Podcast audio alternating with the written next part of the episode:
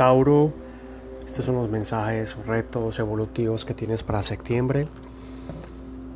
Eh, rodearte de personas positivas y buena energía aumenta tu creatividad.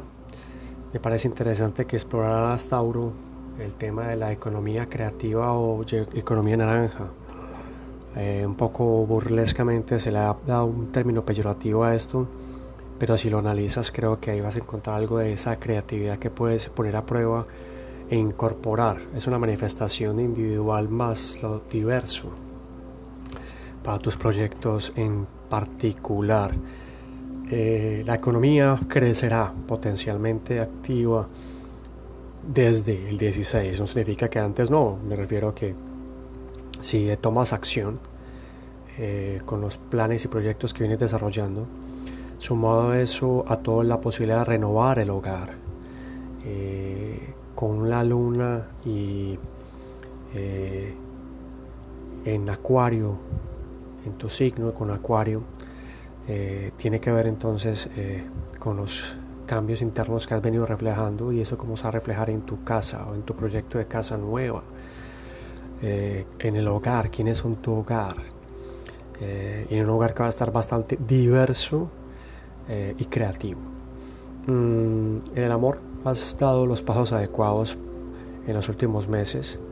Mm, la posibilidad está en expandir ese amor no únicamente a aquellos con que tienes un lazo, sino con aquellos que un poco lo necesitan aún hay miedos en ti por, por, por el asunto de tu historia personal de infancia y también la búsqueda que nos plantea septiembre con Virgo y Libra es la búsqueda espiritual. De ahí sería interesante que un sagitariano cercano con su sabiduría esté cerca o revises y o revises la carta natal tuya en donde tienes Sagitario, en qué área, en qué zona, en qué casa, para que trabajes esas particularidades.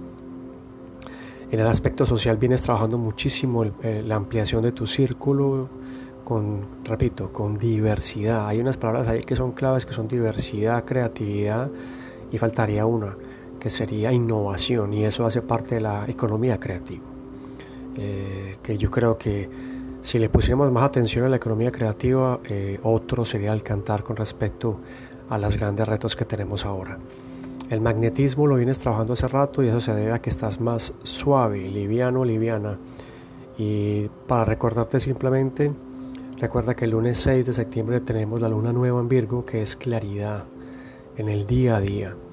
El viernes 10 Venus ingresa a Escorpio, que es la pasión y el amor con la intensidad de Escorpio. El 14 eh, Marte llega a Libra, eso significa que los vínculos, las personas, el equilibrio va a estar en todas esas personas que están alrededor que se van a empezar a mover de una manera dinámica y que la lectura va a ser un poco a veces complicada de seguir. El 20 de septiembre la luna ahí está llena en Pisces. Entonces lo subterráneo de Pisces sube y la idea es empoderarnos a través de eh, cuál es el cierre de esa cosecha. Recuerda que las llenas lunas cerramos una cosecha. ¿En qué está cerrando tu cosecha? Si tiene que ver en Pisces, ¿en dónde está Pisces en tu carta natal? para que tengas claridad sobre eso. Eh, si es básicamente un tema, eh, tiene que ver con emociones, tiene que ver con vínculos, tiene que ver con el creer, el soltar el pasado y con ayudar. El miércoles 22 de septiembre el sol entra en Libra y empieza otro capítulo de la historia de 2021, en este caso con el equilibrio eh, Venus y el amor que es Libra y cómo manifestamos eso en nuestras relaciones y ese mismo 22 Mercurio retrograda básicamente es la clave de la comunicación, eh, Tauro, la clave de la comunicación está en escuchar.